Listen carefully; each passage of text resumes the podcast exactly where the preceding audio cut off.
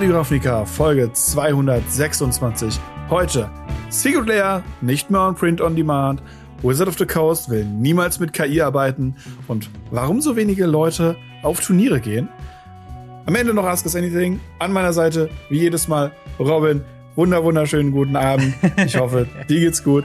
Ich hab Bock und äh, wir haben geile Themen. Oh mein Gott. Ja, absolut. Also sehr viel, äh, sehr Twitter-lastig, würde ich sagen. Sehr ja. viele Diskussionen äh, über moralische Fragen, weniger über eigentliche Magic-Karten, aber trotzdem ja, ähm, ja genug, genug zu besprechen und auch nicht unwichtige oh, ja. Themen. Ähm, aber bevor wir anfangen, äh, natürlich der obligatorische Hinweis, dass wir auch diese Woche supported sind von Holy. Und wir haben beide diese äh, wunderschönen neuen Shaker aus dem Adventskalender. Ähm, oh, yes. Ich habe diesen Edelstahl, glaube ich, Thermo-Shaker äh, und du hast den yes. Plastik-Shaker mit diesem Squad. normalen Plastik-Shaker als Holy Squad. Und äh, zu deinem Shaker muss ich sagen, das ist mega, mega cool, weil ähm, ich bin ja nach Prag gefahren. Wir waren ja auf dem Eternal mhm. Weekend und äh, da habe ich mir gedacht, okay, ich weiß nicht, ob die Eis da haben. Also habe ich den ganzen Shaker bis oben hin voll mit Eis gemacht und konnte halt danach 24 Stunden danach immer noch Eiswürfel da rausnehmen. Crazy. Das waren keine großen Eiswürfel und konnte die halt in, in einen anderen Shaker machen und damit damit mein Holy oh. shaken. Das Sehr war smart. super super super cool und äh, hat mir einfach gezeigt, wie gut dieser Shaker ist. Oh mein Gott. Ja. Und äh, wenn ihr auch einen Shaker haben wollt, äh, könnt ihr mal vorbeischauen auf weareholy.com slash radioravnica und könnt sogar noch ein bisschen was sparen, während ihr uns auch noch dabei unterstützt. Und zwar mit den Codes Ravnica10 könnt ihr 10% auf euren Einkauf sparen. Wenn ihr äh, Holy noch nie ausprobiert habt, dann könnt ihr mit Ravnica 5 5 Euro auf euren Ersteinkauf sparen. Und wie gesagt, ein kleiner Prozentteil geht tatsächlich an uns. Und wir können uns davon eben unsere laufenden Kosten finanzieren. Oh ähm, und darüber hinaus, also das ist jetzt eine relativ späte Ankündigung, aber am 14.01., also an diesem Wochenende, wenn ihr das hier hört, am Sonntag, ist in Kaiserslautern vom äh, Battlebären und uns ein kleinen Magic the Gathering Tag geplant, wo es eben äh, Pioneer geben wird. Es wird eine Command Zone geben. Also man kann Commander spielen. Yes. Äh, es wird Ravnica Remastered Draft geben. Release. Sehr, sehr äh, sehr, sehr freue. Es ist quasi so eine Release-Party äh, mit yes. uns und halt eben in Kaiserslautern. Das heißt, wenn ihr Bock habt, da vorbeizuschauen, äh, uns zu treffen, mit uns zu quatschen, mit uns Magic zu spielen, dann schaut vorbei. Ähm, Link in der Videobeschreibung ist äh, battlebear.de slash Ravnica. Und äh, genau. Spontan funktioniert auch. Spontan funktioniert genau, auch. Genau, spontan funktioniert auch. Äh, natürlich, kommt vorbei und äh, lauft uns ein bisschen die Bude ein. Da würden wir uns sehr, sehr oh, ja. freuen. Ähm, dann lass uns doch mal loslegen mit den äh, Secret Lair Drop Thematiken. Wir haben am 2. Januar einen Artikel bekommen auf dem Mothership, also auf dem äh, Wizards, magic.wizards.com äh, News-Rubrik. Äh, eine Ankündigung, die quasi besagt, äh, oder die den Titel hat, Speeding Up Secret Lair Shippings. Ähm, das Ganze ist weniger Absätze äh, quasi lang und Too Long Didn't Read ist so ein bisschen, ähm, wir wechseln von einem äh, Print-to-Demand-Modell, was wir bisher hatten, wo es ein Vorbestellungsfenster gibt und alle, die innerhalb dieses Fensters bestellen, werden auf jeden Fall was bekommen, zu einem Limited Print Run wechseln. Das heißt, äh, Secret Airdrops sind quasi zahlenmäßig limitiert. Wir wissen noch nicht, ob das halt kommuniziert werden soll in der Art und Weise, wie häufig es dann Secret Airdrops geben wird. Aber es kann halt sein, wie bei der Secret Versary oder diesen Adventskalender, den sie ja. da zum 30. Geburtstag haben, dass der dann auch ausverkauft sein kann. Mhm. Sie stellen den Fakt heraus, dass sie dadurch natürlich deutlich schneller die Secret Layers shippen können, was ein, sag ich mal, valider Ansatzpunkt ist, Secret Layer attraktiver zu machen. Aber kommt natürlich auch mit der Rückfuhr, dass eventuell beliebte Secret Layers einfach ausverkauft werden. Also, wie stehst du zu der ganzen Situation? Und äh, ja, ist das was Positives oder was Negatives denn für Magic? Ich habe ultra gelacht, als ich gelesen habe, von wegen, sie legitimisieren das damit, dass sie Secret Layer jetzt schneller verschippen können, weil ich mir gedacht habe, ja, also ist das im Endeffekt wie eure Set Booster oder jetzt mm. Play Booster und Collector Booster und Commander Produkte und so weiter, die auch nicht pünktlich kommen. also Upspeeden ist hier wirklich ein ganz weird Begriff für und sie nutzen hier einfach irgendeine, meiner Meinung nach, wild hergezogene Argumentation, ähm, um Secret Lair zu limitieren. Weil wir haben ja, ja. schon neulich mal drüber gesprochen, ähm, kaum einer kauft mir Secret Lair im Vergleich zu dem, wie sie produziert werden. Das bedeutet, ja. früher hatten wir zehn Secret Lair im Jahr Und diese 10 Secret Layer wurden Summe X, sagen wir jetzt mal 10.000 Mal, sind völlig willkürliche Zahlen, 10.000 mhm. Mal gekauft. Und normalerweise müsste man jetzt ja überlegen, wenn man jetzt eine Company ist, wenn man jetzt sagt, oh krass, das heißt, wenn wir jetzt 100 Secret Layer machen, verkaufen wir 100.000 Secret Layers im Jahr. Ja. Und das hat nicht funktioniert. Also ich habe das mal mit einem Kollegen durchgerechnet. Wir sind weit über 250 Secret Layer in hm. vier Jahren. In vier Jahren. Und ja. Es wird halt anscheinend immer weniger, was gekauft wird. Auch in meinem Umfeld stelle ich das fest. Mhm. Ähm, ich habe ja ganz viele Freunde von mir, die sich Secret Layer auch manchmal gekauft haben, die ich ja. dann Dankeschön dafür, äh, aufmachen durfte bei mir auf dem Channel und zeigen durfte. Und das ist so wenig geworden. Es ist wirklich wenig geworden in meiner Umgebung von Leuten, die Secret Layer kaufen. Einfach weil es, when everything is special, nothing is. Und das ist hierbei genau der Punkt. Und warum soll ja. ich mir da einen Artwork kaufen, wo ich von der Karte wahrscheinlich im nächsten Set noch mal ein Full Art kaufen kann, wie mhm. es zum Beispiel ja bei Food Chain passiert ist, wo man ja. Food Chain als normale Karte haben konnte, Food Chain als Full Art haben konnte, Food Chain als Old Border mit äh, Edged Foil haben konnte mhm. und als Secret Layer und das verliert die, die Karte verliert dadurch so schnell rapide an Wert, dass sich das Secret Layer kaufen nicht mehr lohnt, es sei denn, man will dieses Artwork haben. Das ist ja das, was wir auch immer wieder als ja. Konklusion zu jedem Secret Layer gesagt haben. Ja, absolut. Also ich sag mal so, es, also ich kann es, glaube ich, ganz gut nachvollziehen, was sie bewirken wollen beim Endkonsumenten, weil ich persönlich hatte jetzt bei der letzten Secret Lair Job mit der, mit der Tomb Raider Secret Lair unter anderem, oh, habe ich ja. bei ein, zwei auch schon mal überlegt, ah, das wäre ja jetzt geil, das zu kaufen, sich zu Weihnachten mal was zu gönnen oder so. Ähm, und dann habe ich aber das Expected Delivery Date gesehen, was halt im Anfang April ist. Also selbst jetzt noch zwei Monate im Voraus so. Ähm, und ich sag mal, wenn da jetzt ständ, so das kommt auf jeden Fall Ende des Monats an, dann wäre wahrscheinlich schon so ein bisschen bei mir halt so, ah ja, okay, vielleicht holt man sich das ja doch. Und gleichzeitig, was man damit auch noch befördert, ist das, wofür Secret Lair ursprünglich kritisiert wurde vor vier Jahren, als es angefangen hat. Oh, und ja. zwar das Kreieren von FOMO. Also dieses ähm, Fear of Missing Out, man muss schnell reagieren. Ähm, Secret Lair Drops sind jetzt deutlich anfälliger für Scalper wieder, also wieder diese ja. Walking Dead Geschichte, die wir ganz am Anfang auch hatten. Äh, Im Sinne von, da könnte jetzt ein Käufer sein, 500 davon bestellen und die dann versuchen zu flippen für den doppelten Preis.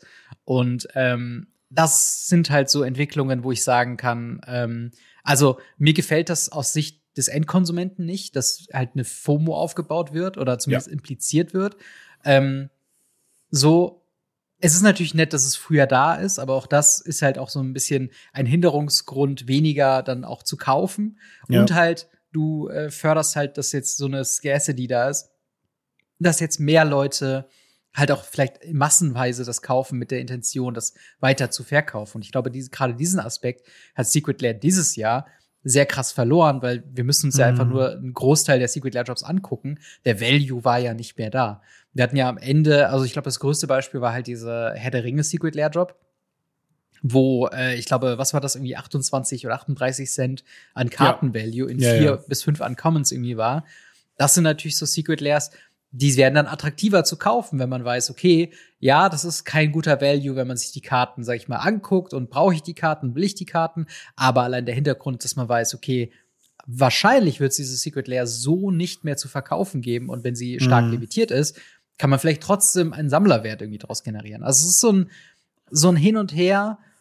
Unterm Strich bleibt bei mir aber, dass sich Secret Lairs wieder verschlechtern. Also hm. entweder sie bleiben im Value so, wie sie aktuell sind, im Sinne von, dass sich das halt einfach kartentechnisch nicht lohnt, was man da bekommt, ähm, weil sie Reprint Equity schützen wollen, etc. etc., was du auch gemeint hast mit den verschiedenen Formaten, äh, beziehungsweise mit den verschiedenen äh, Sammelversionen von den Karten.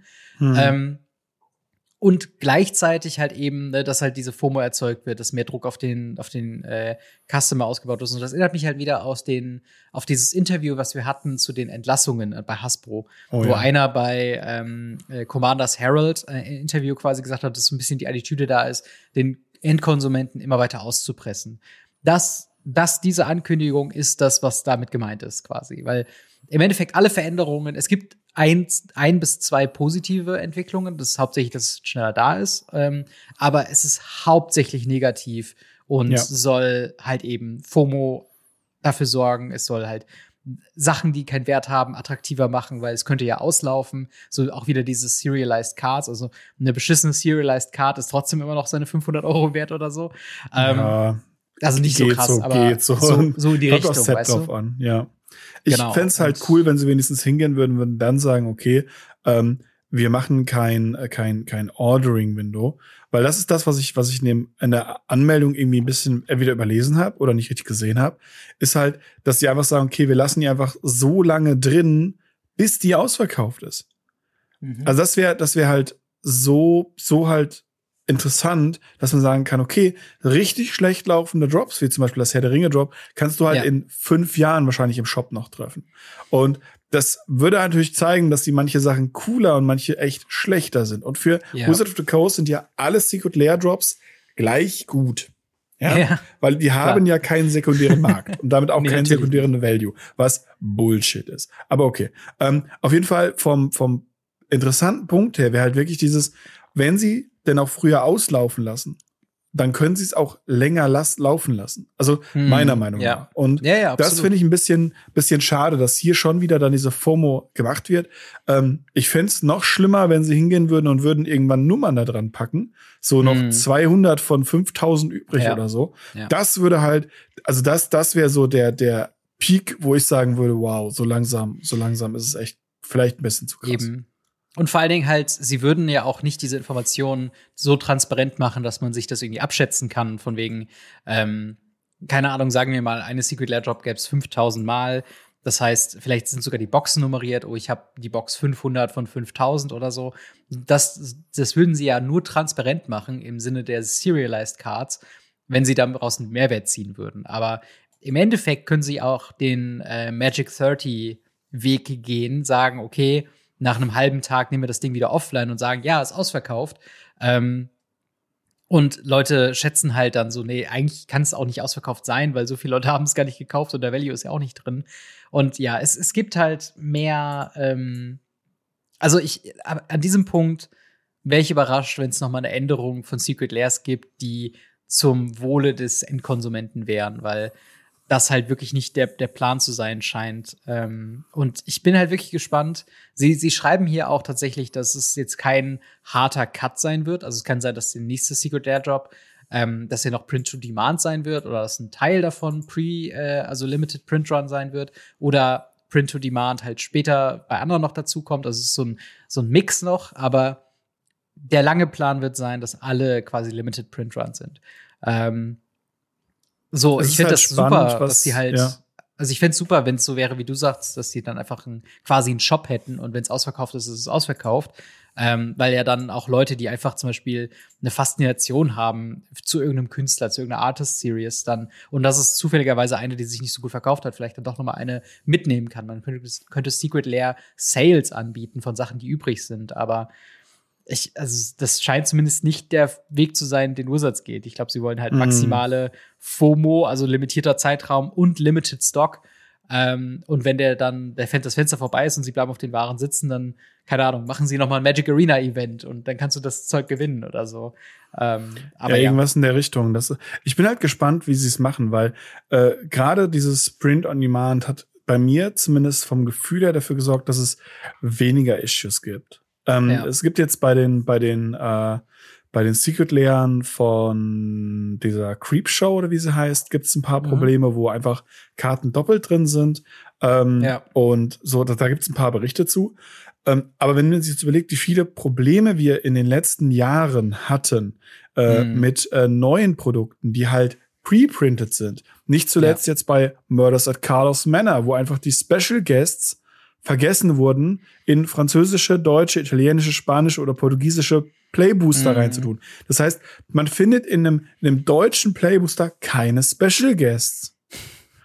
Und das, das, das ja. ist halt was, wo ich sage, wenn das die pre-painted Quality ist, dann mache ich mir ein bisschen Sorgen. Ja, dann lieber noch mal 1100 Mitarbeiter kündigen, bevor da das sich noch wieder wieder findet vielleicht. Ja, ja. Also, also, im Endeffekt kann ich mir nicht vorstellen, ähm, dass irgendjemand mit dieser Entscheidung wirklich zufrieden sein kann, Scalper. außer halt die ja, außer Scalper und die, die quasi von der Entscheidung profitieren. Und ja. das ist ein bisschen schade. Ich fand immer bei Secret Lair, Ähm, wir waren ja auch schon an einem Punkt, wo wir gesagt haben, man kann es lieben, man kann es hassen, man kann den Stil cool finden, man kann den Stil scheußlich finden, aber man hat Zeit. Also ja. äh, ich bin davon, also ich gehe davon aus, dass Tolarian Community College Professor seine Reviews nicht mehr machen wird in Zukunft, weil es wahrscheinlich sich nicht mehr lohnen würde, wenn halt eine Secret Layer halt ähm, ja äh, prominenter ist oder halt einfach äh, mehr Value hat. Zu dem Zeitpunkt, wo er sein Video rausgebracht hat, ist es dann quasi schon wieder out of out of print äh, äh, ja. oder beziehungsweise aus, out of stock sozusagen. Und ja, ich, ich bin gespannt, was das bedeutet. Kriegen wir jetzt wieder bessere Secret Layer Drops? Ich äh, bin auf jeden Fall mal gespannt, aber eine, eine sehr, ich sag mal, unbefriedigende News äh, unsererseits. Aber wie steht ihr da Absolut. zu der äh, Geschichte mit den Secret Lair Drops? Freut ihr euch über schnellere äh, ja, Shipments von euren Bestellungen? Oder sagt ihr aus, auch, dass sich das ein bisschen komisch anfühlt, dass es ein bisschen, ein bisschen stinkt, diese ganze Thematik? Schreibt uns gerne in die Kommentare oder ins Discord. Würde mich freuen, da von euch zu lesen. Ähm, und als nächstes reden wir doch mal über das Thema künstliche Intelligenz. Also ChatGPT, Midjourney und Co. sind äh, so Sachen, die sich auch schon so in den Alltag reingefräst haben. Äh, ich weiß nicht, hast du auch zum Beispiel mal bei, bei Photoshop dieses AI-Tool irgendwie verwendet? Äh, da ich bei uns an der Universität tatsächlich einer der, der Personen bin, die sich mit äh, AI und künstlicher Intelligenz auseinandersetzen muss, mhm. äh, zwangsläufig durch meinen Job, äh, ja, also sowohl bei Photoshop ähm, als auch äh, ChatGPT und ähnliche Produkte ähm, habe ich fast alles durch, inklusive Handy-Apps und was nicht mhm. alles. Das ist also da habe ich eine ganze, ganze Menge durch und noch eine ganze Menge getestet. Deswegen, ja, habe ich. Ja. Äh, ich habe auch sehr viel Erfahrung, was, was wie künstliche Intelligenz Kunst zum Beispiel aussieht. Ja, und das ist halt, ähm, das ist das Ding. Wir hatten ähm, äh, am 19. Dezember einen Artikel bekommen äh, zum Thema Generat also Generative Artificial, Artificial Intelligence Tools and Magic, wo sie angekündigt haben, im Endeffekt, dass sie seit 30 Jahren ähm, auf die harte Arbeit von talentierten Leuten arbeiten, die halt dieses äh, wunderschöne Game Design, ähm, das ändert sich auch nichts, die Guidelines für Künstler bleiben die gleichen äh, sowohl äh, Writers, Artists, Creative Contributions äh, to Magic TCG ähm, werden davon absehen, AI-Tools zu verwenden für finale Magic-Produkte und ähm, ne, haben, haben diese Ankündigung gemacht. Und das war sogar zu einem Punkt, wo ich diese Ankündigung gesehen habe, äh, in den, in den Dezember-Folgen von Radio Ravnica. Und ich habe mir gedacht, das ist ja eigentlich nichts Berichtenswertes. Also es ist lobenswert auf jeden Fall. Ja. Aber gerade zu dem Zeitpunkt, Murders of Call of Manor Previews, äh, Ravnica Remastered Spoiler und so weiter, war halt so ein bisschen, wo ich gedacht habe, ah, komm, passt schon. Dann passierte aber Folgendes. Ähm, und zwar haben wir ein, äh, ja, ein, eine Werbung bekommen von äh, Ravnica Remastered, wo manche Leute herausgestellt haben, hm, die, das, das, das Hintergrundbild, wo die Karten trapiert sind, die Shocklands und ein Guildgate sind auf dem Bild, das sieht sehr AI-generated aus. Ja. Und daraufhin hat Wizards of the Coast wieder gesagt, der Tweet wurde mittlerweile gelöscht. So, nein, wir haben ja unseren Artikel gemacht, wir haben unser Statement gemacht, wir werden keine AI-Tools verwenden. Das ist nicht AI-designed. Leute haben aber weitergedickt, weitergeschaut, mm. weiter Sachen gefunden, ähm, teilweise sowas wie die, äh, die Lightbulbs, die, die ähm, Glühbirnen, die da drin sind, die sahen ein bisschen komisch aus. Das Fenster geht am Ende irgendwie so in die Luft ins Nirgendwo. Gläser, die ja. im Hintergrund im, im, im äh, Regal sind, die wachsen auch eins auf einmal irgendwo rechts hoch. Und es macht eigentlich keinen Sinn. Also für viele stand fest, das waren keine kreativen Entscheidungen von einem Künstler, sondern ja. hier hat AI mitgewirkt. Wizards of the Coast hat dann Rückruder-Weltmeisterschaft gewonnen und dann quasi gesagt, okay, ähm, wir haben einen Fehler gemacht. Äh, und zwar haben sie gesagt, dass ähm, diese, diese Werbegeschichte eben äh, unter anderem mit AI gemacht worden sind.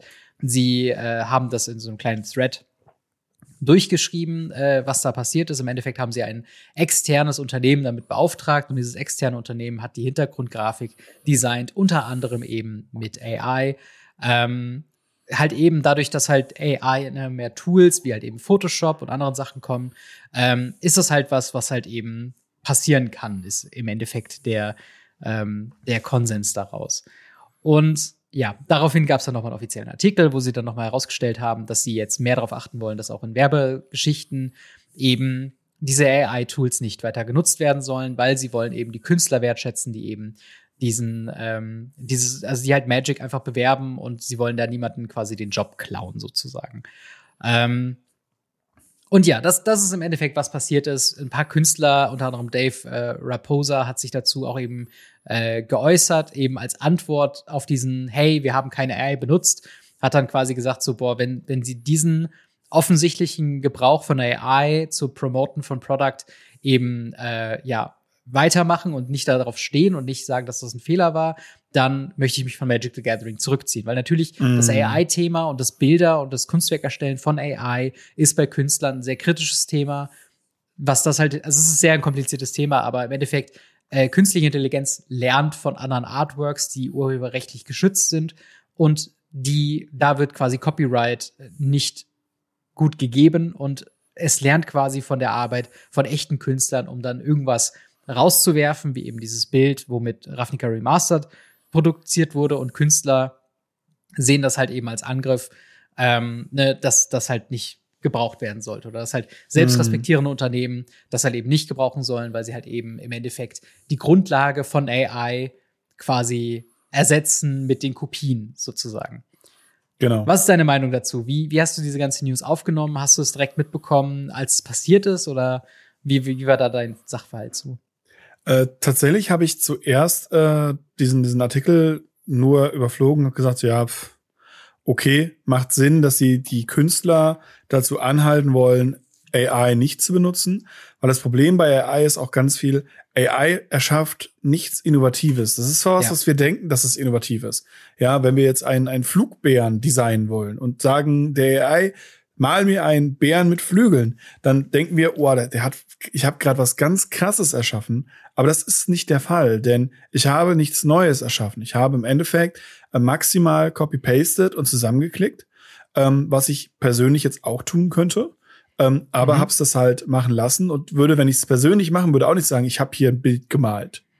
Und diese Innovation, dieses Neue, dieses ähm, Emotionale, dieses Visuelle, was selber bauen, was selber erschaffen, das fällt halt dabei komplett raus.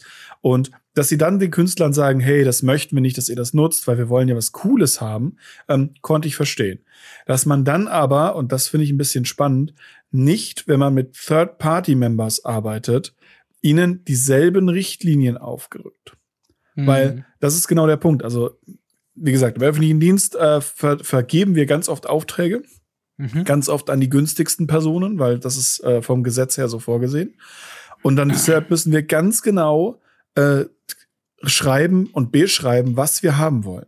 Wir dürfen nicht sagen, wir hätten jetzt gerne diese Sony-Kamera, sondern wir müssen das so genau diese, diese Kamera beschreiben, damit wir maximal diese Kamera bekommen und halt eben damit nicht solche Sachen passieren. Und wenn ich nach solchen Kriterien ausgehe, wie zum Beispiel, ich möchte keine Kinderarbeit haben, ich möchte keine, mhm. keine AI-Arbeit haben, ich möchte nicht, dass irgendwie äh, mit dem Geld, das ich euch bezahle, irgendwelche radikalen oder schlimmen Sachen bezahlt werden, dann muss ich das in den Vertrag schreiben. Und das ist hier ja. entweder nicht passiert oder die andere Firma hätte sich strafbar gemacht. Und das hätte Wizards, glaube ich, benutzt und gesagt, hey, wir haben denen gesagt, die dürfen das nicht. Also mhm. ist hier meiner Meinung nach die, die Schuld bei Wizards, die mit dem Finger auf die Künstler zeigen, sagen, ihr dürft nicht. Ja. Und dann selber sich halt erstmal nicht dran halten, weil ganz im Ernst, wäre das nicht aufgefallen, wären die Leute nicht auf die Straße gegangen. Also mir ist es relativ schnell aufgefallen. Ähm, mhm. Auch einfach, dass da einfach nur ein Blurfilter im Hintergrund gesetzt wurde. Das verschleiert nicht stark, dass es AI-Kunst ist. Und da müssen Leute auf die Straße gehen. Das muss publik werden, dass Wizards sowas nicht macht, weil wenn jetzt keiner was gesagt hätte, dann hätten die das weitergemacht. Und irgendwann ja. wären die auch hingegangen und hätten gesagt, boah, diese Kunst hier, diese Künstler, das ist ja mhm. viel günstiger, wenn wir das mit AI machen. Und dann wären sie vielleicht wirklich auf den Trichter gekommen, gute Künstler zu ersetzen mit mhm. schlechter generierender AI. Ja, das ist halt das Ding. Ja, ich bin, ich bin da auch ein bisschen hin und her gerissen, ähm, weil auf der einen Seite muss ich halt auch ganz ehrlich sagen, ich, ich nutze halt äh, JetGPT in meinem alltäglichen Leben sehr, halt meistens für so, ich sag mal, eher unwichtigere, hauptsächlich Texte, wenn es halt darum geht. Äh, zum Beispiel viele der Beschreibungstexte für YouTube sind halt einfach, niemand liest die wirklich. Äh, es ist wichtig, dass da ein paar Keywords drin sind und bevor ich mir da irgendwie ähm, ja den, den Gedanken verrenke, eine halbe Stunde lang einen Text zu schreiben, sage ich halt JetGPT, darum geht das Video, schreib mir drei Zeilen so. Ähm, Oder E-Mail-Verkehr, wenn man irgendwas hat von wegen Motivationsschreiben, die sind sowieso alle mm. generisch, kann man nutzen, so. Oder ist meiner Auffassung nach, wo das halt eben okay ist. Ich verstehe komplett, dass halt gerade, wenn es große Unternehmen, die in der Vergangenheit damit aufgefallen sind, gute Leute zu entlassen, um Kosten zu sparen. Wenn die darüber hinaus auch noch AI nutzen, um ihre Sachen zu mm. bewerben und offensichtlich ja auch Kosten zu sparen, was das eben angeht, dann fällt das eben halt schwierig auf. Und meiner Meinung nach muss dieses ganze Ding mit diesen Ankündigungen, das muss eigentlich ein Fehler gewesen sein, weil kein Unternehmen würde es ja strategisch machen, erst eine große Ankündigung zu machen, dass sie keine AI nutzen, dann aber sofort eine Werbekampagne zu starten mit AI. Also wahrscheinlich war beim Abnahmeprozess von diesem Vendor, von diesem, von diesen Grafikerstellern, von dieser Agentur, was auch immer, ähm, hat einfach derjenige, der das abnehmen sollte, einfach nicht richtig aufgepasst oder man muss ja auch sagen, wenn man die, die Werbeanzeige sieht, ich finde, auf dem ersten Blick fällt es auch nicht offensichtlich ein, sondern man muss halt genau hingucken so. Aber äh, offensichtlich ist da halt einfach nicht sind nicht die Leute beteiligt gewesen, die halt eben die Artworks abnehmen, die sowas eben spotten würden eigentlich. Oder es ist und, länger äh, her tatsächlich. Also es kann ja auch sein, dass her. es das halt wirklich sein. schon irgendwie ein Jahr oder ein halbes Jahr lang in der Mache ist. Ja. Und dieser, wir nutzen keine AI-Ankündigung, halt so ein spontaner, aus der Hüfte geschossener Bericht einfach war. Das kann natürlich auch sein. Ja, ja, das, das kann natürlich halt eben auch sein. Aber ich finde es halt, also es zeigt halt mal wieder, dass halt einfach qualifiziertes Personal wichtig ist bei Wizards of the Coast. Ja. Dass es vielleicht nicht das Beste ist, 1100 Mitarbeiter äh, kurz vor Silvester irgendwie noch zu kündigen. Weil dann passieren nämlich solche Dinge, dass halt die Leute, die übrig sind, halt vielleicht überarbeitet sind, vielleicht nicht richtig hingucken, vielleicht auch nicht qualifiziert sind, AI-Artworks zu spotten und dann halt die selbst geschalteten Richtlinien dann auch durchzusetzen und dann passiert halt eben sowas, dass sich halt Wizards of the Coast so ein bisschen lächerlich macht, wenn es halt eben darum hm. geht, äh, groß anzukündigen, nicht mit AI zu arbeiten und dann aber AI zu verwenden. Und ähm, ja, ich, ich mir macht diese ganze, ähm, ich sag mal, äh, CEO slash Stakeholder-Geschichte ein bisschen Sorgen dahinter, weil dieses Gespräch wird wahrscheinlich früher oder später, entweder ist es schon passiert oder es wird noch passieren, wo halt Stakeholder sagen, ja, okay, wir können ja aber auch Geld sparen, wenn wir auch Künstler für zum Beispiel ein Reprint-Produkt quasi, wenn wir das einfach von der AI ein bisschen umändern lassen. Das ist ja alles möglich mhm. so. Und das sind halt dann die Momente, wo halt Wizards of the Coast sich halt auch selbst, also weil auch AI ja auch immer besser wird und es halt auch dann auch immer schwieriger wird, solche Dinge zu spotten. Wo ist dann der Knackpunkt, wo man sagen kann, okay, ähm, ne, ab wann ist es halt überhaupt noch möglich, da eine Unterscheidung dann festzustellen. Weil hm. sobald das halt nicht mehr gegeben ist und die Leute halt nicht mehr so offensichtlich auf Hintergründe verweisen können und sagen, boah, das sieht aber nicht aus wie ein, wie ein Glas oder das Fenster sieht irgendwie nicht aus wie ein Fenster. Ich habe die Vorahnung, dass da irgendwelche AI-Components mit dabei waren. Dann wird's halt echt schwierig, weil dann könnte man wirklich mit so einer Kampagne halt durchkommen und niemandem fällt es auf. Und dann sind wir halt an einem Punkt, wo dann der nächste Schritt quasi ist zu sagen, können wir das denn nicht auch mit offiziellen Produkten machen? Vielleicht gibt es dann ein Specialty mhm. Secret Lair Version in AI.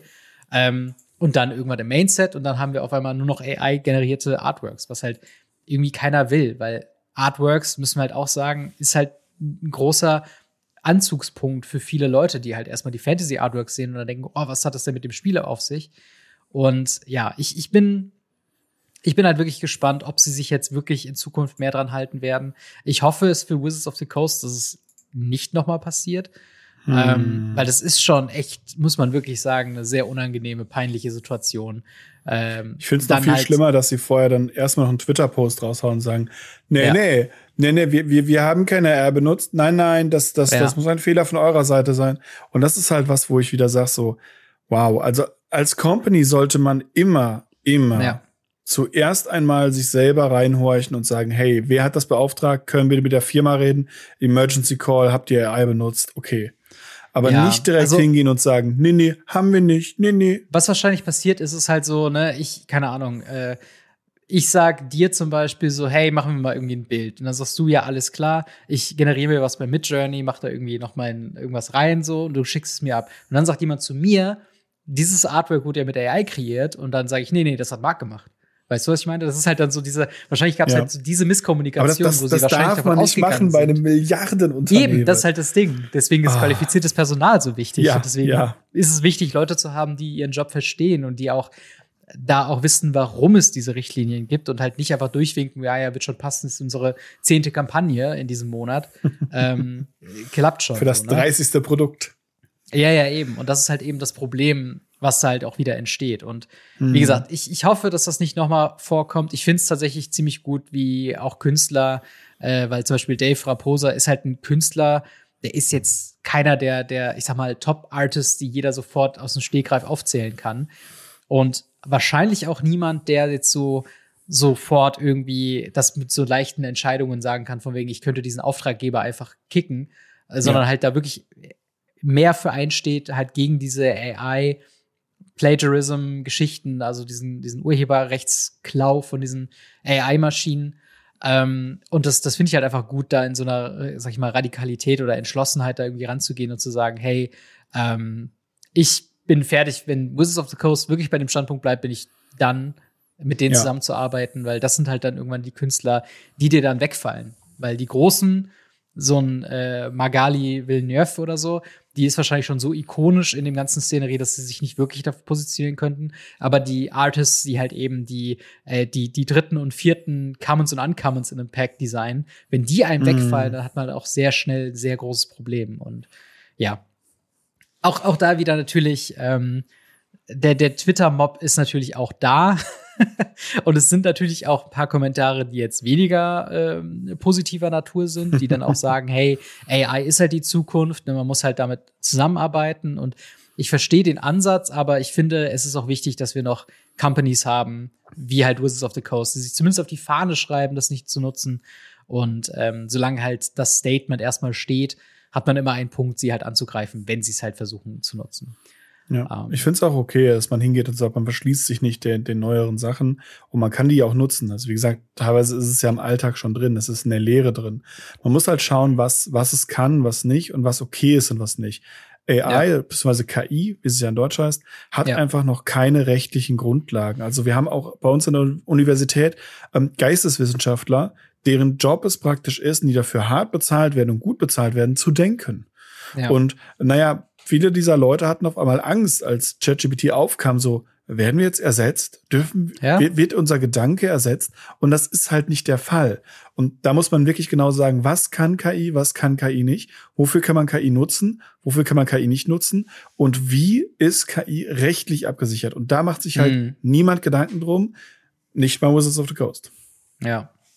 Auch, auch gerade witzig bei dem ganzen KI-Thema.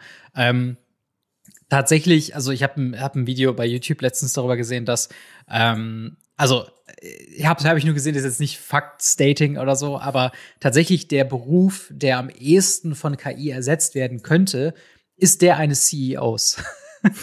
Weil die quasi so wenig fachliche Kompetenz brauchen, wenn die quasi irgendwo mal einen gleichen Fehler drin haben, was ja KI auch nachweislich macht, ist es quasi, also das wäre so zu 80 Prozent ersetzbar von KI. Aber äh, aus irgendeinem Grund trifft es, wenn es um AI-Entlassungen geht, immer äh, Künstler und, und äh, gute Schreiber und äh, diesen ganzen Writers Guild-Streik in den USA war ja auch darauf bezogen, unter anderem auf den Nutzen von AI.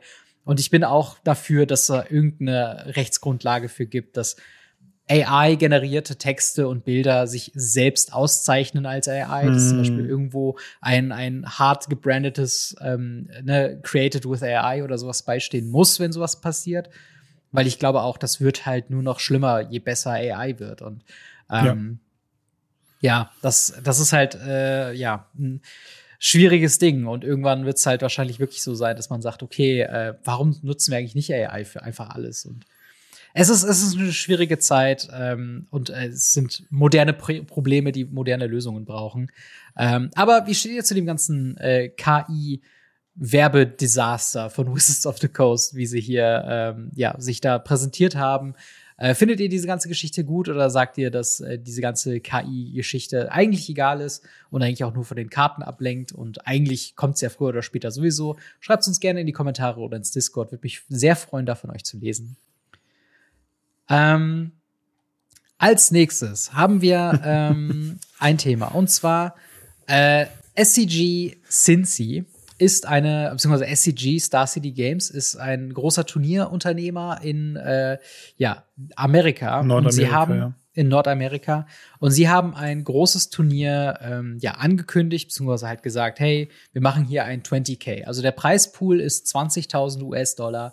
Und ein äh, Twitter-User mit dem äh, Stillman-Steve hat geschrieben, er hat sich dafür angemeldet und äh, für dieses 20.000 Dollar Event haben sich zu dem Zeitpunkt, wo er sich angemeldet haben, nur 231 Spieler äh, überhaupt quasi angemeldet. Und normalerweise ist es halt so ein Event, wo Tausende kommen können.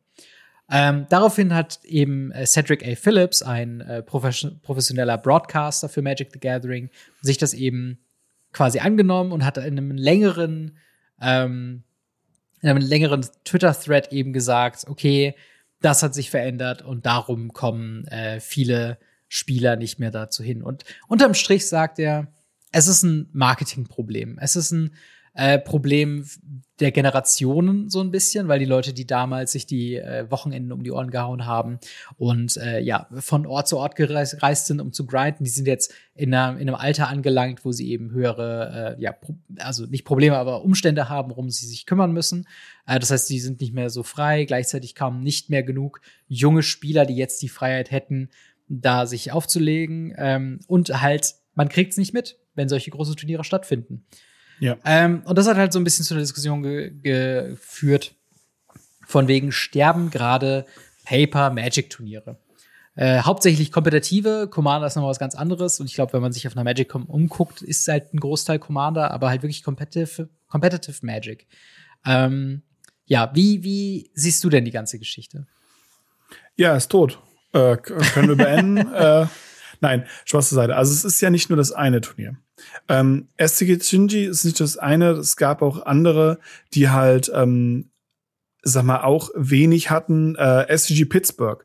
Pittsburgh ist so das Modern Event schlechthin gewesen, wo halt wirklich tausende Leute hingefahren sind.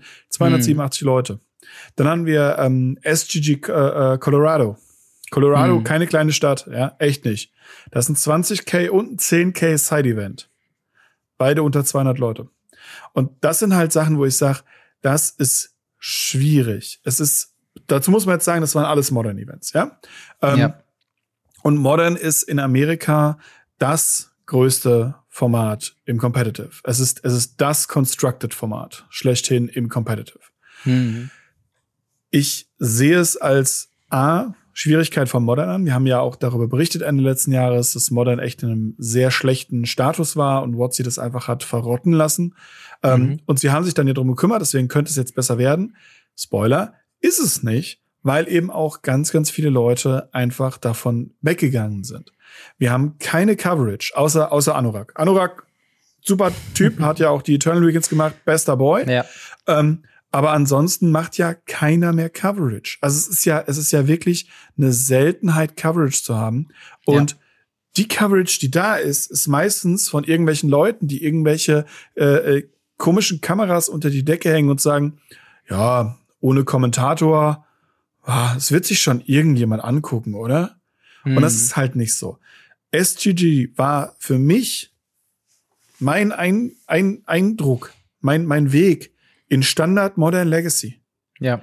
Ich habe mir das jeden Wo jedes Wochenende habe ich mir angeguckt. Montags in die Uni, ich habe mich da hingeschleppt, weil ich sonntags bis tief in die Nacht reingeguckt habe, um das Finale von Legacy zu sehen, damit ich am äh, in der Schulzeit war das sogar noch, um dann mhm. noch ins Gymnasium zu gehen montags morgens und ich war fertig, aber ich wollte dieses Finale von Legacy sehen. Und ja. wenn wenn Standard lief oder oder Modern lief, war für mich halt nicht ganz so interessant. Aber ich habe es links laufen lassen, während ich rechts League of Legends gespielt habe. Mhm. Und das war halt was, wo ich mal gesagt habe, so, boah, das hier in Deutschland oder irgendwo in Europa, dann, dann da rumreisen, das wäre, das wäre der absolute Hammer. Und das, das war der Traum. Und ja. das ist was, was gerade am, am Sterben ist, weil es halt keine Coverage gibt. Es gibt keine Webseite, die dafür noch ist. Und es hat sich ja auch so hart geändert. Also wir haben ja letzte Woche über das, ähm, über die, die Turniere, mhm. wie man auf Turniere kommt und so weiter geredet. Und da war ja auch ganz, ganz viel drunter, ähm, die gesagt haben, boah, nee, ist mir zu toxisch oder nee, gefällt mir nicht, ich bin lieber Commander spielen oder nee, man hat, man braucht erstmal Geld, um das überhaupt mitmachen zu müssen und so weiter und so fort. Es waren ja auch sehr viele negative Kommentare, also negativen Anführungsstrichen. Es waren Meinungen, die einen sehr kritischen Aspekt hatten. So ist es richtig ausgedrückt. Aber es waren natürlich auch sehr viele, die dabei gesagt haben, boah, ich war das erste Mal jetzt in Herne, es war wunderschön. Oder ich mhm. habe gegen Leute gespielt im, äh, in, in Frankfurt, das war auch sehr cool oder oder oder. Das Problem ist, dass dieses Competitive, dieses Turnierplay gar nicht mehr so krass im Vordergrund steht und auch für, für Wizards of the Coast nicht mehr relevant ist. Und ja. warum sollte Star City Games dann Geld dafür ausgeben, um etwas zu machen, dass Wizard of the Coast, ihr wahrscheinlich stärkster Vertragspartner, nicht juckt. Mhm. Das, das macht dann halt keinen Sinn. Ja, total. Also es ist halt, es ist halt schwierig, weil wir eigentlich momentan jetzt gerade wieder eine Zeit haben, wo es das, das Potenzial gäbe, dass diese Szene wieder auferlebt. Wir sind jetzt nach der MPL, wir haben jetzt nach Corona, wir haben jetzt quasi diese ganzen Faktoren hinter uns gelassen, die für Probleme gesorgt haben, wo dann auch Wizards of the Coast teilweise gesagt haben, hey, wir wollen Hearthstone sein, nein, wir wollen E-Sports sein, nein, wir wollen eigentlich Celebrities haben, nein, wir wollen jetzt doch Paper haben, aber am liebsten Commander, weil da muss man nichts designen, also nichts äh, irgendwie managen oder so. Und ich glaube, es, es, hat halt viele, es hat so viele Aspekte, ehrlicherweise. Zum einen, ähm, es ist auch tatsächlich was, was ich so ein bisschen bei Lorcana beobachte. Ich glaube, TCGs sind, glaube ich, nichts für junge Menschen grundsätzlich. Weil ich, also Lorcana ist ja das, wo man sagen könnte, okay, ja, das ist so ein, so ein Kartenspiel, ne, da werden auf jeden Fall jüngere Generationen abgerufen. Falsch. Die meisten, die ich sehe, oder die jüngsten, die ich sehe, sind in meinem Alter, und das ist jetzt auch schon 30, Ende 20 so. ähm, und die Ältesten sind halt, die haben halt die Anfangszeit von, von Magic mitbekommen. Die sind jetzt in ihren 40ern, 50ern. Das heißt, es ist diese Masse an, an, an SpielerInnen, die halt eben da sagen, ähm, okay, ich interessiere mich jetzt für ein neues TCG, ich gehe da rein. Ähnlich sieht's halt aus bei, ähm, bei, bei One Piece und, und bei diesen ganzen anderen neuen TCGs. Immer wenn ich da im mhm. Laden Leute beobachte, die da spielen, sind das die, die durchschnittlichen Magic the Gathering Spieler, wie man sie halt auch in unseren Communities äh, halt sieht, so. Und ich meine, es verwundert mich natürlich auch nicht, weil sagen wir mal, du hättest irgendeinen 16-Jährigen, der sagt, okay, ich möchte Magic spielen, ich möchte Competitive spielen, alles klar, was muss ich machen? Hier, du brauchst erstmal ein 400, 500 Euro Deck, äh, damit du mitmachen kannst bei einem Turnier, wo du hinreisen musst, weil es wahrscheinlich nicht in deiner Heimatstadt ist. Dann musst du da wahrscheinlich auch noch übernachten, weil hin und zurückfahren ist dann wahrscheinlich auch nicht drin, wenn das morgens um 9 Uhr losgeht und abends bis 10 Uhr geht. Ähm, und es ist halt super, super, super, super teuer da überhaupt reinzugehen. Es gibt keine Challenger-Decks, es gibt keinen normalen Einstieg, selbst in das erste Turnierformat Standard kommt man halt auch nicht einfach so rein. Auch Standard-Decks sind 300, 400 Euro. Und dann gibt's das halt nicht aber schon immer. So, das, das ja. war's schon immer. Also ja, Modern ja, war immer schon bockteuer. Standard war immer bockteuer. Also ich erinnere mich an Standard-Decks, die halt 500, 600 Euro easy geknackt haben und trotzdem ja. waren die Turniere halt voll. Es ist einfach eine, die, ein Attitude Change. Aber im Endeffekt, das, ja, vielleicht ist es auch der Attitude Change im Sinne von, warum sollte ich das denn tun, wenn ich, genau. äh, keine Ahnung, Fortnite, Genshin Impact und, und League of Legends für laut spielen kann. Und Oder da mich halt selbst. Kitchen Table. Oder Commander Kitchen Table, das geht natürlich auch. Und das ist halt auch so eine Sache. Ich glaube, competitive-minded ähm, jüngere Spieler kommen nicht mehr überhaupt erst in Magic an. Also wenn, dann landen sie vielleicht auch bei sowas wie halt eben Yu-Gi-Oh! Hearthstone mhm. oder halt One Piece, was sich auch mehr dieser jüngeren Zielgruppe irgendwie öffnet. Mhm. Ähm, und wie gesagt, dann muss man halt auch wirklich sagen, okay, Magic, wann kriegt denn der Otto-Normalspieler mal mit, dass ein SCG-Turnier äh, stattfindet mit 20.000. Also das wird ja nirgendwo mehr irgendwie äh, mitgeteilt. Das auf YouTube laufen keine Livestreams am Wochenende von Turnieren, was ja so, so ein Standardding wäre, wo du, wenn du dich mit Magic the Gathering auseinandersetzt und den Magic the Gathering YouTube-Kanal verfolgst, wirst du zwangsläufig darüber stolpern, dass da ein Livestream stattfindet. So. Und ja. wie du auch schon gesagt hast, ich habe das quasi jedes Wochenende, wenn ich am PC war, nebenbei laufen lassen. So hier und da hat man mal irgendeine Strategie mitgenommen, so. Und was er man halt. hatte auch Helden. Man, man ja, hatte total, Helden. Ja. Also da waren Leute, die halt super krass da waren. Die waren jedes Wochenende da. Die sind durch ganz Amerika gereist, um an diesen Turnieren zu machen. Sie waren immer wieder on Kamera. Man hat Leute gesehen, wo man wirklich gesagt hat, oh, das ist, das ist jemand. Und naja, heute denkt man sich, ja, okay, es gibt so zwei, drei Pro-Spieler, die man kennt, ja, Namen wie äh, Manguchi, Mark Tobias, das sind Namen, die kenne ja. ich. Und dann hört's halt auf. Ich habe null Ahnung über die Amerikaner mehr, ich habe null Ahnung über über über Asien und ähm, selbst in Europa habe ich so gut wie keinen blassen Dunst von teilweise den Leuten, äh, wenn ich mich nicht ha vorher hardcore darüber informiere. Und da war es halt so, ich habe Woche für Woche die, die Leute gesehen, die, wie die irgendwo hingefahren sind, um, mhm. um die Besten der Besten zu werden, um dieses Ligasystem SGG, wo du dann selber eigene Tokens bekommen hast, eine Trophäe, ja. wo das groß gefeiert wurde, wo du auch immer wieder dieselben Leute an den Decktags gesehen hast oder neue Leute an Decktags. Ich erinnere mich noch dran, wo dann auf einmal von äh, äh, Julian Knapp ein Elfendeck da kam, ich dachte mir, okay, den kennst du, den, den hast du in mhm. Frankfurt, das ist ein Deutscher. Gegen den hast du in Deutschland gespielt und er ist jetzt gerade auf der SCG und erklärt sein Deck. Ja. Krass, was das für, was das für ein krass alles. Und das hast du halt gar nicht mehr. Es ist komplett tot, diese Szene, obwohl ja. alle Leute sagen so, ja, das, das muss man wieder auferleben, wo ich sage, nein, also es muss, es muss von selber wachsen. Du kannst nicht einfach ja. sagen, hier hast du einen großen, großen Menschen, der spielt Magic, jetzt finden alle das toll, sondern du musst selber, selber Helden erschaffen. Hm. Und das, Und das tut keiner mehr. Das ist halt vor allen Dingen auch so ein Punkt, ähm, was er halt auch, also wie gesagt, lest wirklich mal diesen Twitter-Thread durch. Er ist wirklich sehr gut geschrieben. Er ist auch sehr hm. viel länger als so ein üblicher Twitter-Thread. Ähm, aber was er halt auch noch mit aufnimmt, ist halt, dass du, wenn du an so einem Turnier mit teilgenommen hast, viele Pro-Spieler sind zum ersten Mal aufmerksam geworden, dadurch, dass sie für Channel Fireball oder Star City Games einen Artikel geschrieben haben oder dass sie ja. äh, eine Decktag gemacht haben oder sonst irgendwas. Das war halt eine Art und Weise, wenn du bei so einem Turnier aufgefallen bist, egal ob du gewonnen hast oder nicht, du kannst in der Community eben bekannt werden und das kann dir wieder andere Möglichkeiten äh, erzeugen. Und wenn du jetzt an bekannte Magic-Spieler denkst, denkst du hauptsächlich wahrscheinlich erstmal an äh, Streamer, an YouTuber, an Influencer, die halt ne, mit sowas, also so ein Professor von Tolarian Community College oder Andrea Mengucci macht jetzt auch mehr und mehr halt eben YouTube äh, Content und, oh ja. und das ist quasi seine Version von den Artikeln, die man früher geschrieben hat.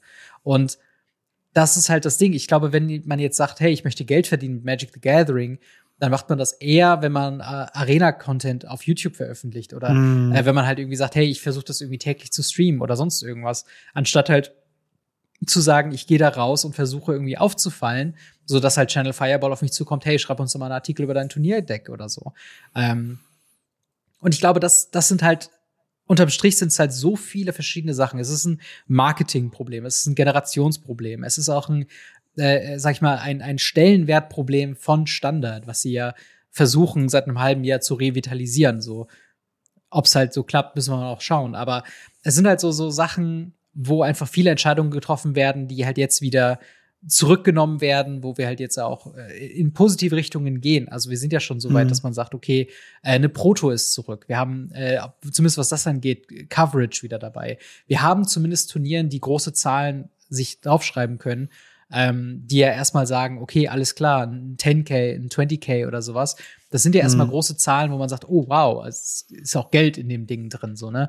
Ähm, und halt, ja, aber man merkt halt auch einfach, dass so der, der Content hat einfach einen anderen Fokus bekommen. Und das ist halt auch was, was, glaube ich, viel dazu kommt, dass man halt, ne, man, man hört nicht mehr den, ähm, den, den äh, Brian Kibblers äh, zu, wenn sie schreiben, sondern halt den, den Game Nights. Und das ist ja auch okay. Das ist ja auch eine Richtung, in die man sich halt eben entwickeln kann. Mhm. Aber es ist dann halt an einem Punkt angekommen, wo man halt dann eben diese Zahlen sieht, wie halt von dem äh, äh, Steve, der das halt hier geschrieben hat, der meinte, okay, es ist ein 20k-Turnier, es ist eigentlich ein sehr positiver Expected Value, wenn man da dran teilnimmt.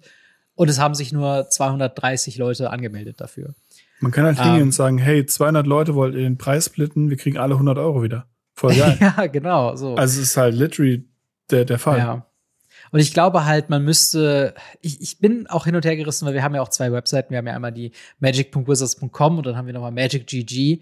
Jedes Mal, wenn ich auf MagicGG gucke, ist der letzte Artikel einer, den ich bereits gelesen habe vor zwei, drei Wochen. Das ist so der, der aktuellste Artikel. Ähm, genauso wie halt bei zum Beispiel einer Seite, die ich ganz gerne mir anschaue für Pioneer-Content, ist Playing Pioneer. Da ist der letzte Artikel ist noch von dem Kanban von Geological Appraiser, von dieser ganzen Geschichte. Geil. Das war halt Anfang Dezember so. Oder, oder halt Mitte Dezember. Und wir haben halt jetzt, wir gehen stark auf Mitte Januar hin. Und das ist halt so diese aktive Kommunikation, diese aktive Beteiligung an, an Turnierergebnissen, das Analysieren. Wahrscheinlich hat auch gibt es auch ein Timing-Problem, weil wie häufig haben wir gesagt, hey, ist ja cool, dass wir jetzt die Winning Decks eines Formats haben, sagen wir mal Standard, aber das haben wir eine Woche, bevor das neue Set rauskommt. Und dann kommt ein neues mhm. Set raus und dann ist wieder alles anders so. Und ja, es, es gibt viele Gründe, warum sich ähm, Magic-Turnierszene entwickelt hat. Ähm, aber vielleicht so ein bisschen abschließend, was wären so ein paar Änderungen, die du gerne hättest, damit sich diese Szene ein bisschen vielleicht wieder belebt? Oder was wäre was, wo du sagen würdest, das würde mir die Laune an kompetitiven Magic wieder ein bisschen, bisschen verbessern? Tatsächlich ähm, das, was gerade in Europa passiert. Ähm, wenn wir das ELM nehmen, European Legacy Masters, mhm. ist einfach eine Szenario von Turnierserien, die durch äh, eine Organisation oder durch in diesem Fall durch die Community und Kommunis freiwillige Community-Organisator zufällige Invitational Slots verteilt, wo Leute wirklich entscheiden, gehe ich auf Turnier A ohne Invitational oder auf Turnier mhm. B mit Invitational und kann nach Four Seasons Barcelona auf dieses Invitational gehen. Ein ELM Qualifier zu gewinnen oder zu mhm. Top 8 ist aktuell Prestige. Es ist etwas, das keine andere Firma, kein kein anderer äh, Unternehmer, kein kein kein Le Wizards of the Coast, kein Legacy äh, European äh, äh Tour, niemand aus Star City Games nicht hinbekommen hat. Aber European Legacy Masters allein nur zu Top 8 mhm. ist Prestige. Ich habe das gemerkt in der Zeit, wo ich halt sehr viel auch unterwegs war letztes Jahr und drei ELM-Qualifier äh, top 8 habe, wo Leute mhm. auf einmal angefangen haben, mich nach meinem Deck zu fragen, mein Deck zu spielen, mit mir darüber ja. zu reden, hey, wie hast du denn geschafft, Top 8 dreimal zu werden und so weiter und so fort.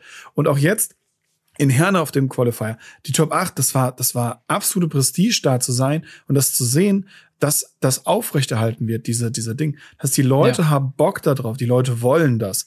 Nur es kriegt keine Firma hin, das anständig zu machen. Oder, und das, das ist eher so ein bisschen der Punkt, den ich glaube, finanziell lohnt es sich halt nicht. Im Vergleich zu, wir machen einen Command-Fest, wir machen eine große Commander-Area. Ja. Oder, oder, oder. Und das ist halt was, wo ich sage, da muss man halt ein bisschen drauf schauen, wenn man keine Company dahinter hat, die unbedingt Profit fahren muss hm. dann kann das ein richtig geiles Ligasystem sein, richtig geiles Turnier, richtig cool, auch für die verschiedenen Formate. Und das wünsche ich mir tatsächlich für ganz viele andere Formate. Das ist genau wie ich ja dieses, mm. dieses Banning-System von, von, äh, äh, von äh, Pauper so gut finde, mm. was ich mir auch für alle Formate wünsche, sollen Wizard of the Coast, wenn sie keinen Bock auf Competitive haben, es einfach sein lassen und der Community die Chance geben, ja. das einfach zu regeln und zu managen. Wir können das besser.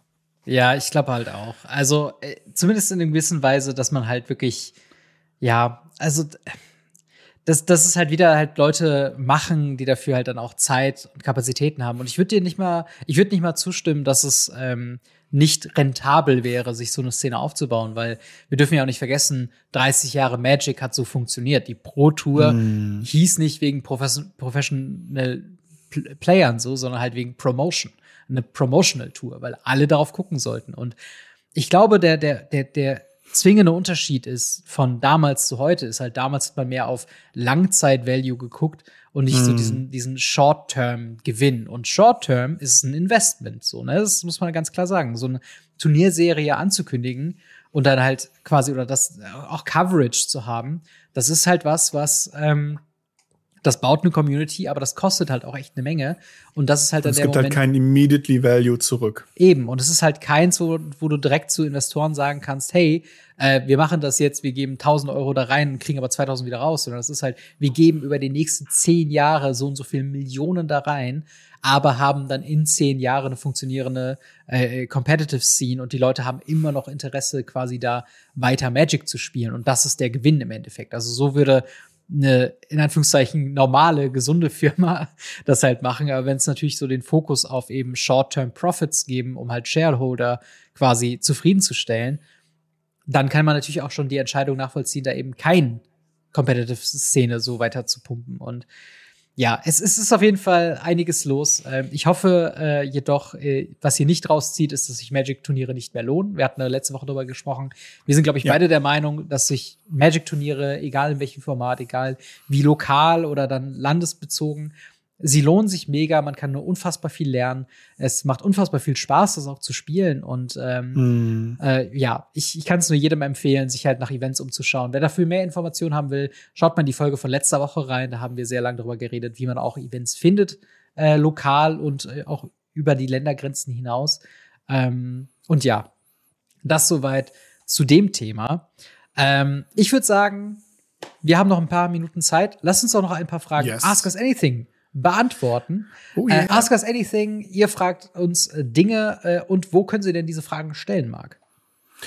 In unserem Discord. Ihr könnt entweder in den Show Notes oder unten in der Videobeschreibung auf Discord gehen, könnt dort in dem Bereich für Radio Ravnica nachschauen. Dort haben wir zum Beispiel wichtig den Punkt Ask Us Anything, auch Feedback und ähnliches. Alles, was ihr uns erzählen wollt, könnt ihr dort ablassen. Und im Ask Us Anything könnt ihr eure Fragen stellen. Bitte nur Fragen reinposten. Wir hatten neulich schon wieder äh, Danksagungen und so weiter. Das könnt ihr gerne woanders reinposten. Bitte nicht in den Ask Us Anything. ähm, dazu die Sache, äh, schreibt immer eine, eine Frage pro Post und macht sie nicht, mhm. nicht kilometerlang. Das ist alles, was wir fragen. Und dann kommt ihr irgendwann früher oder später in einer Folge Radio Ravnica vor, wo wir eure Frage beantworten. Genau, so zum Beispiel Big Mike, der fragt, wie viele Artefakte sollte man für die Mana-Gewinnung im Deck haben? Ich nehme mal an, er meint damit Commander. Mm. Ähm, und wahrscheinlich so ein bisschen die Frage nach, wie viel Ramp sollte Mana man im Commander-Deck haben? Hast du da ja. eine Antwort drauf? Ähm, das kommt drauf an. ich liebe Antwort. diese Antwort. ähm, tatsächlich auch so ein bisschen es gibt ja auch nicht nur Artefakte. Wenn man grün zum Beispiel spielt, hat man ja Kodamas Reach oder mhm. ähm, ähnliche Karten, äh, die man benutzen kann, Nature's Law, ähm, um Mana zu äh, generieren. Ich persönlich habe in meinem Commander-Deck, lass mich kurz nachgucken, jetzt kriege ich die Hate-Kommentare. Ich habe äh, Solring, ich habe Mana Crypt, ich habe äh, den ähm, Arkan Signet und mhm. eine chromatische Laterne. Das heißt, ich habe vier Artefakte drin. Das reicht in meinem Fall aus. Es gibt aber auch Decks, die sehr mana-hungrig sind, die halt mehr als irgendwie sechs Mana brauchen, wo man dann das ja. halt mehr macht. Dazu äh, habe ich jetzt mit einem Kumpel gespielt, der hat ein sehr cooles Deck gebaut. Ähm, da ist ein rot-grüner Commander, der alle Artefakte äh, zu, zu Ausrüstung macht. Ähm, hm. Und der hat haufenweise Mana Rocks da drin, um Mana Rocks zu spielen und dann ganz schnell sein, sein Commander mit den Mana Rocks auszurüsten, mhm. auf die mhm. Schnauze zu hauen. Und das sind halt Sachen, die man damit ein bisschen beachten muss. Prinzipiell glaube ich, so fünf, sechs, sieben Mana Accelerator oder Fast Mana irgendwie zu haben, um schneller Mana ja. zu kommen, glaube ich, ganz, ganz gut way to go. Total. Auf welche Art auch immer. Also eine Sache, auch die ich gelernt habe im Commander, ist halt, dass ähm, man Mana Ramp nicht gleich zu bedeuten hat, dass man auch Länder cuttet. Und dann irgendwann nee. ist man an einem Punkt, wo man versucht, so effizient zu sein mit, seinen, mit seiner Mana-Base, dass man einfach keine Länder zieht und im Endeffekt nicht mehr mitspielen kann. Und das ist halt so ein bisschen was, wo ich auch gesagt habe, ich bin sehr konservativ, was meine, was mein Land-Count angeht. Also gerade wenn ich so fünf, sechs plus Mana-Commander spiele, ähm, wird es dann schon eher so, dass ich halt sage, okay, ich bleib bei meinem, äh, keine Ahnung, 37, anstatt greedy auf irgendwie 35 zurückzucutten oder so. ähm, und dann, ja, manchmal, also manchmal können es halt wirklich so sieben bis zehn Ramp-Pieces sein. Die müssen nicht alle Artefakt sein, aber ja, das, das trifft es eigentlich ganz gut. Ähm, dann haben wir eine Frage von der Bleiente, die fragt, ähm, ihr dürft für den Rest eurer Magic-Laufbahn nur noch äh, alle äh, über, ne, nur noch über alle Formate hinweg eine Farbkombo spielen. Welche wäre das? Also eine Kombination aus den fünf Ma Farben. Welche würdest du dir daraus picken? Ähm, wahrscheinlich Orsov. Mhm. Ähm, oder tatsächlich, nee, es ist, es wäre, es wäre wahrscheinlich Orsov. Ja, ähm, ich bin mal ganz, ganz fuchsig und würde mal sagen, ähm, äh, Madu. Es geht ja nur um ja, Farbkombination. Es ja, gibt ja keine Restriktion. Cheaten, cheaten. Ja, ja, ich weiß, ich weiß. Dann hätte ähm, ich gern Wuburg. Nein, also ich glaube, ich würde entweder, also wenn es zwei Farbkombinationen sind, wäre es, glaube ich, auch entweder Orsov oder Boros. Ähm, mhm. Aber wirklich am liebsten, ich glaube, alle meine Decks abdecken, zumindest meine Lieblingsdecks, wären tatsächlich mit, mit Madu, weil ich spiele momentan super gerne Raktos-Decks in, in Pioneer. Mhm. Ähm, Boros Agro-Decks oder Mono-White Agro-Decks sind halt äh, auch immer mein, mein Ding. Und hier mhm. und da gibt's halt auch eben Madu Midrange-mäßige Decks, zum Beispiel in der guten alten Zeit, wo ich Madu Greasefang gespielt habe. Und ich glaube, das oh, wären ja. so Kombination, wo ich mich, glaube ich, von der Identität her am wohlsten fühle. Mhm. Ähm, dann haben wir eine Frage vom Frankenfuchs bzw. Jens, der fragt, äh, wie schätzt ihr das Suchtpotenzial von Magic ein? Gibt es eine Gefahr? Äh, eine sehr, sehr spannende Frage, gerade wenn man sich so ein bisschen vorhält, dass es ja vor ein paar Jahren eine richtige große Diskussion gab zum Thema Lootboxen. Und mhm. Magic Booster sind eigentlich nur physisch gewordene Lootboxen, die es schon Jahre vor Lootboxen gab. Würdest du sagen, dass Magic süchtig macht? Ähm, theoretisch kann alles süchtig machen. Das ist jetzt der ja. Mensch, der äh, ein paar Semester Psychologie studiert hat, der das sagen muss. Mhm. Ähm, prinzipiell würde ich sagen, Magic hat die Chance, tatsächlich, dass Menschen den Überblick, den sie gerade was Geld angeht, dass sie in Magic stecken, sehr schnell verlieren. Mhm. Ähm, das passiert bei Slot Machines ähnlich. Ähm, ich beziehe das aber nicht mal auf Booster, sondern ich beziehe das darauf, Karten zu kaufen, Karten zu horten und Karten daheim zu haben. Ähm, mhm. Teilweise möchte ich gar nicht wissen, wie viel Geld teilweise die Leute daheim haben.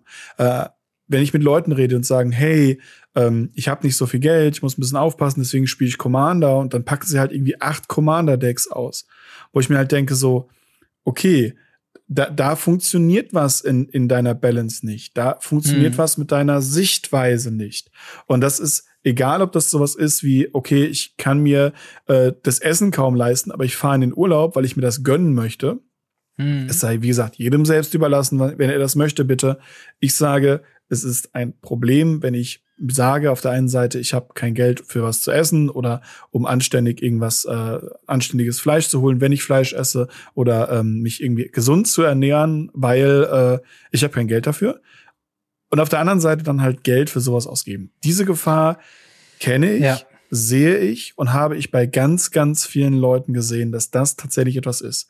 Ich habe selten Leute, die vor dem, vor dem Laden standen, also ich habe ja auch lange Zeit lang im Local Game Store gearbeitet, ähm, die gesagt haben, die davor standen, Booster aufgerissen haben, gesagt, noch eins, noch eins. Das, das, das ist wirklich, das ist eigentlich eigentlich nicht gegeben. Ganz, ganz, ja. ganz, ganz selten. Ähm, aber dieser andere Fakt, den sehe ich sehr stark und dieser Suchtfaktor in, in diesem Fall, um halt das, das Geld nicht haushalten zu können, hm. das sehe ich schon. Ja, also würde ich, glaube ich, so unterstreichen. Also gerade so dieser Fakt, ähm, mit dass man zu viel Geld ausgibt, gerade durch das äh, durch dieses Lootbox-Thema. Also ich, ich habe mhm. so viele Leute schon, schon gesehen, die im Local Game Store sich Interesse, Interesse bekundet haben an Magic the Gathering, eingestiegen sind, aber noch nicht von Card Market oder anderen Plattformen wussten, die halt Einzelkarten verkaufen, noch nicht wissen, dass nahezu alle Magic-Spieler Einzelkarten kaufen und dass eigentlich niemand sich Decks baut aus Boostern, die man rauszieht, außer wenn man Limited Leider. spielt natürlich. Leider. ähm, und, und dann verbrennen die im wahrsten Sinne des Wortes daran, weil sie sich dann fünf, sechs, zwölf Boosterboxen kaufen und dann halt mm. irgendwie dann doch frustriert sind, dass daraus kein, kein anständiges Deck zustande kommt. Ähm, und da ist halt schon so ein bisschen die Sucht da. Ich würde fast sogar schon sagen, Magic Arena hat, glaube ich, ein größeres Suchtpotenzial ja. als Magic, ja. weil bei Magic hast du zumindest noch diese Hürde des, ich muss entweder was online bestellen an, an Sealed-Produkten die dann bei mir ankommen müssen und dann kann ich sie erst aufmachen. Ähm, während, oder ich gehe halt in den Laden und muss da halt was kaufen, muss mit Leuten interagieren. Und das ist halt so eine Hemmschwelle, die einen schon mal, wenn man halt so ein bisschen eine Kaufsucht entwickelt hat, eben daran hindern kann, zu sagen, okay, ich möchte jetzt aber nicht das Haus verlassen. Ich finde, Magic Arena ist da ein bisschen schwieriger, weil auch Ne, mhm. da, da kommst du dann auch in dieses, in dieses typische Mobile-Game-Loch, wo du dann halt äh, dir denkst, ach komm, hier, ich, ich drehe noch mal an meinem äh, virtuellen Glücksrad und guck mal, ob diesmal äh, eine Wildcard drin ist, damit ich mein Deck eben fertig bauen kann. Und ohne dass man irgendwie zu lange drauf achtet, hat man auf einmal zehn gekauft, wenn wir wieder das Golden Pack irgendwie sich holen.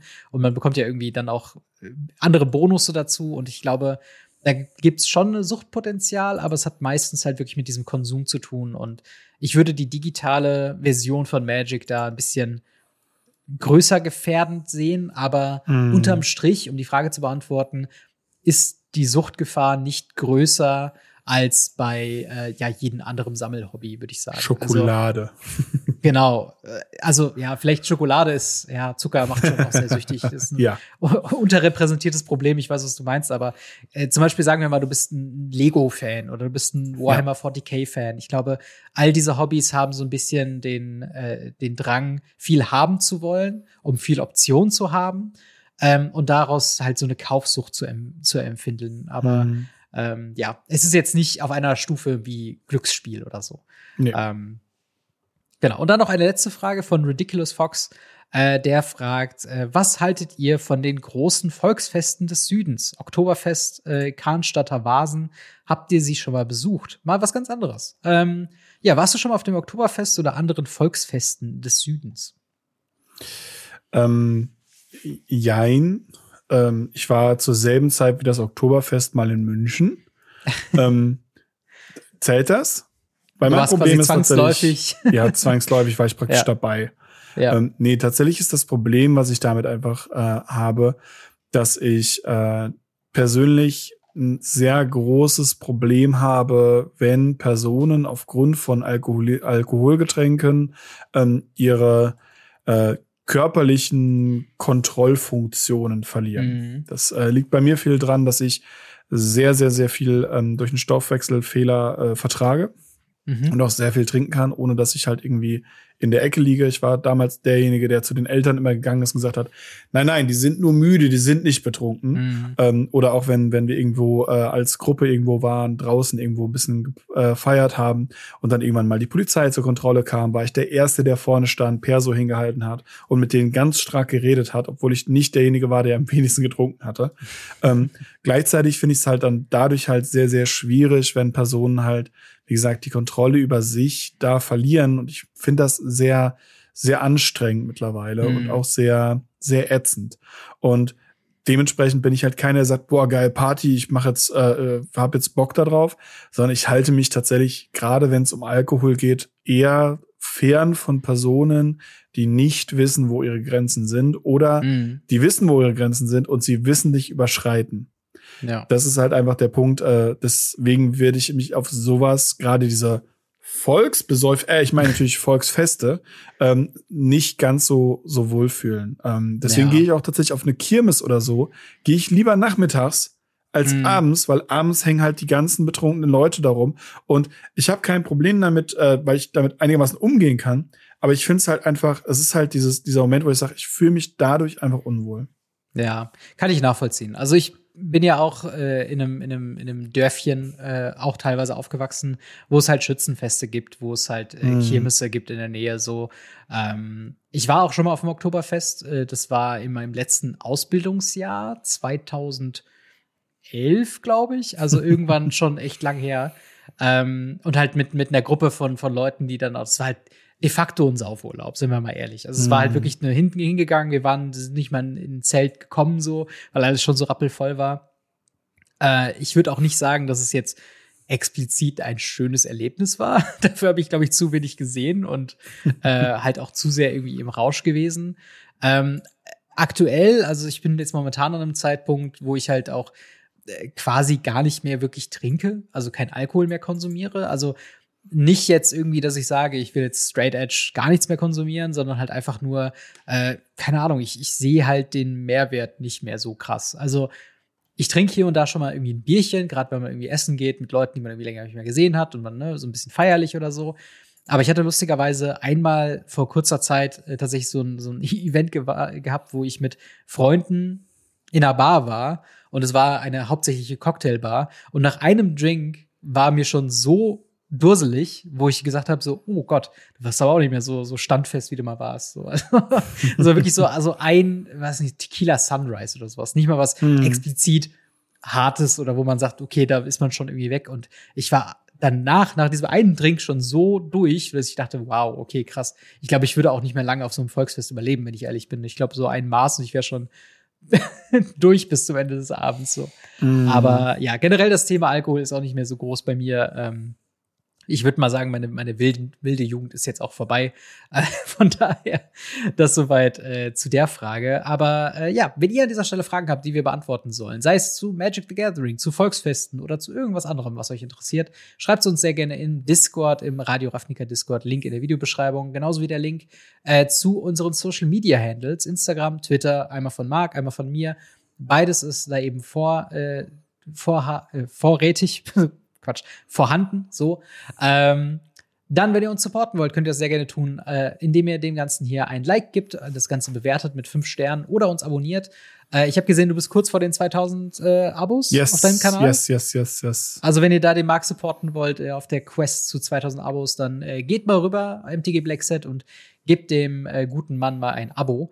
Ähm, außerdem, wenn ihr ein leckeres Getränk haben wollt von Holy, äh, entweder in Form eines Energy Drinks, eines Eistees oder eines Hydration Drinks, dann könnt ihr das tun und uns dabei indirekt unterstützen bei weareholy.com slash Radio Ravnica und spart 10% mit Ravnica 10 und 5 Euro auf Ravni äh, mit dem Code Ravnica 5 äh, auf euren Ersteinkauf natürlich. Und wie gesagt, ein kleiner Prozentsatz geht dabei an uns. Ähm, darüber hinaus nochmal ein besonderer Dank für äh, unsere Unterstützer auf Patreon. Äh, namentlich zu erwähnen sind da die Gold-Unterstützer, unter anderem eben Adrian S., Biker X, Buster Madison, Kobe Power, Cybertop, EasyReader24, General Götterspeise, Jan Web, Siren, Sascha H., Simon, Simonim und Steffen H. äh, vielen, vielen Dank für euren monatlichen Support. Wenn ihr Radio Ravnica direkt unterstützen wollt, könnt ihr das sehr gerne tun auf patreon.com slash gamery. Und äh, natürlich ein besonderer Dank an dich, Marc, für eine weitere Woche Radio Ravnica. Ja, wieder gerne. Und dann hören wir bzw. sehen uns in der nächsten Woche wieder mit was auch immer in der Welt von Magic so abgeht. Haut rein, bis dann. Ciao. Ciao, ciao.